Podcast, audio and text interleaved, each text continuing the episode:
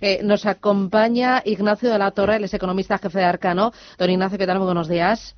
Hola, buenos días. Don Ignacio la Torre está muy pendiente de lo que es la economía, los datos macro y lleva analizando unas cuantas semanas el efecto que pueda tener el coronavirus en, la economía.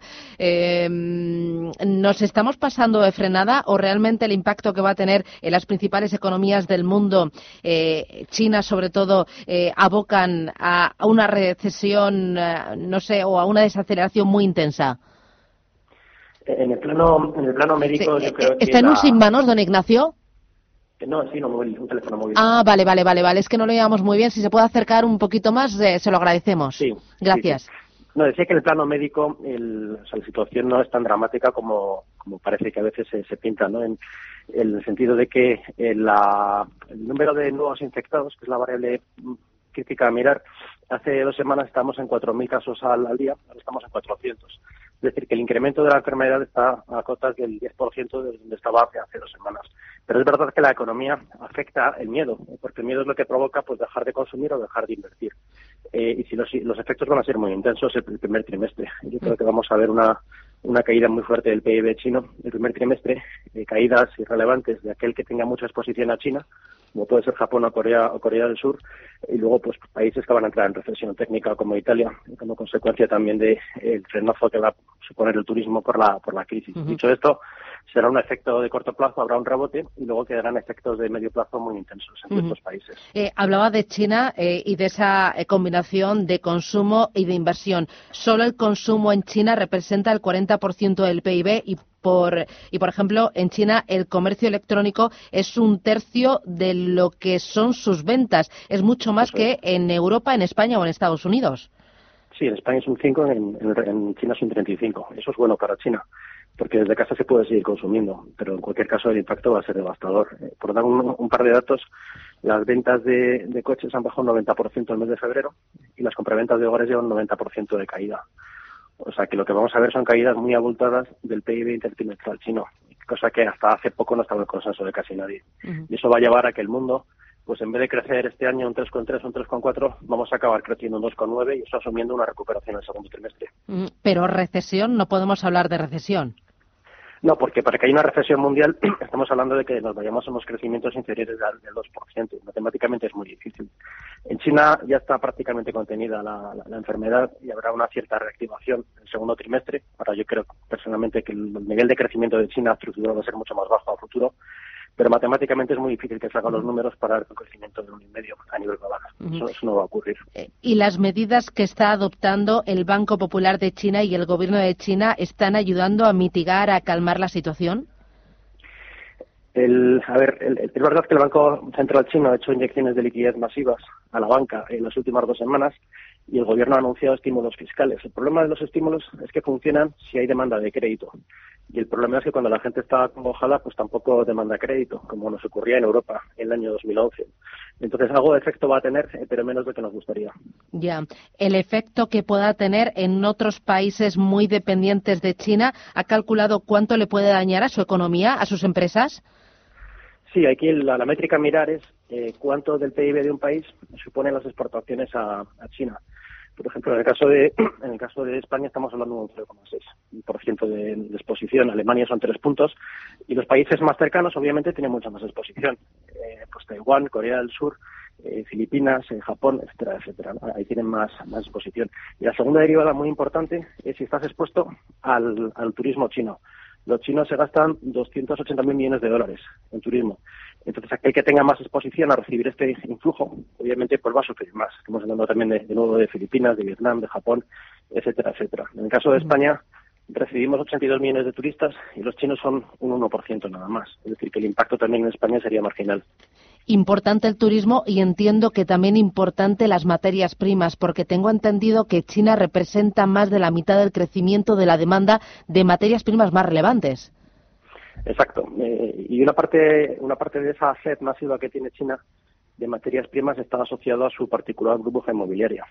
Entonces, si como consecuencia de este shock eh, exógeno eh, estalla la burbuja inmobiliaria china, nos vamos a ir a que China empiece a construir un número de viviendas muy inferior al que ha estado construyendo y por lo tanto demandará menos hierro, menos zinc, menos cobre y eso va a afectar negativamente y en mi opinión estructuralmente a aquellos países productores de materias primas, que muchos de ellos son emergentes y además son países que han abusado de la deuda en los últimos años. Por eso creo que parte de los efectos que, vamos a ver no son de corto plazo, sino de medio plazo.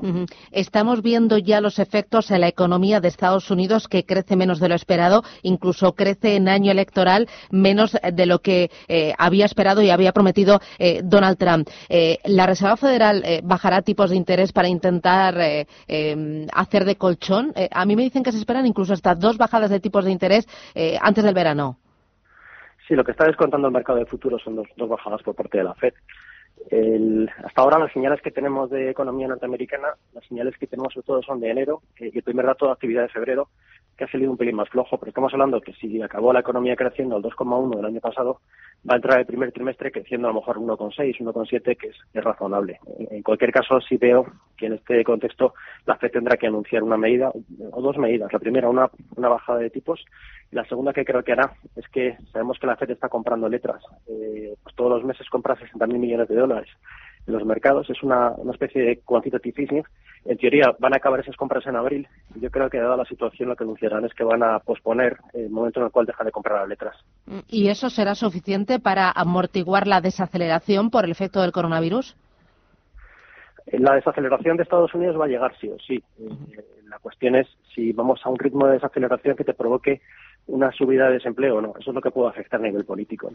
Eh, eso se puede mirar todos los jueves, que será un indicador que son los jobless claims. Cuánta gente pues eh, ha perdido su trabajo y se ha cogido la protección de la seguridad social. Estamos en los mejores niveles desde los años 60, en 200.000.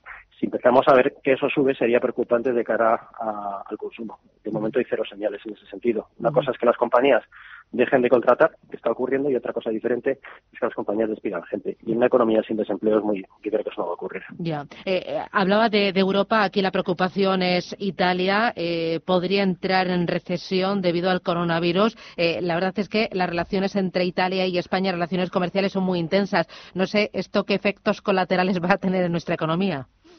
Bueno, a ver, primero hay que desmitificar un poco la palabra recesión. Son dos trimestres de crecimiento negativo. Italia creció un 0, eh, decreció un 0,3 el cuarto trimestre. Y si decrece un 0,2 el primer trimestre, como ha dicho Banco de Italia, pues es una recesión técnica. Eh, eh, pero ¿qué diferencia hay matemáticamente entre decrecer un 0,2 o, o, crecer un 0? Estamos hablando de dos décimas de crecimiento italiano. Entonces el impacto al final cuando se mira, dos décimas más, dos décimas menos, el impacto por la posición que pueda tener España, exportaciones a Italia también acaba siendo marginal. Aquí yo creo que, la palabra en sí recesión pues asusta, pero hay que, hay que desmitificarla. Es solo cuando hay una gran recesión cuando hay que preocuparse. Y eso pues ocurre una vez cada 50 años. ¿Y esto a España cuánto nos puede doler? Nosotros hemos hecho unas estimaciones eh, en Alcano y, básicamente la, en un escenario eh, muy duro para China, algo de contagio al turismo, eh, que afecte un poco en Semana Santa y una cierta recuperación a partir del segundo trimestre, consideramos que el impacto podría ser de una décima en nuestro crecimiento una décima solo en nuestro crecimiento. Sí, sí, o sea, nosotros creemos que podemos acabar el año creciendo en torno a 1,6, 1,7. Em, pero eh, eh, eh, yo estaba pensando, cuando he dicho el número de turistas que viajan a todo el mundo de China, España es receptor también de turistas chinos, ahora estamos en plena campaña de Semana Santa, importa mucho para el conjunto del turismo y el turismo es un 12% del PIB. No sé, me, me parece... Em, sí, pero el turismo chino es menos de un 1% del turismo que recibimos. Lo cual quiere decir que el impacto del turismo chino en nuestro PIB es un 0,1%. Es decir, que si, si no viniera ningún chino a España durante todo el año, pues mi hipótesis hiperconservadora, perderíamos una décima de crecimiento. Eh, pero como digo, la, situación en China se ha contenido y lo lógico es que de ese millón que vino el año pasado, a lo mejor este año pues te vienen 500.000 o 600.000, porque no te afecta en la temporada de verano, que es lo importante. Es decir, que el impacto de esto sería posiblemente 0,05% del PIB. Muy bien, pues don Ignacio de la Torre, economista jefe de Arcano, un placer tenerle aquí en Capital Intereconomía y gracias por esas cuentas y esos números. Un abrazo, gracias. Muchas gracias. Adiós.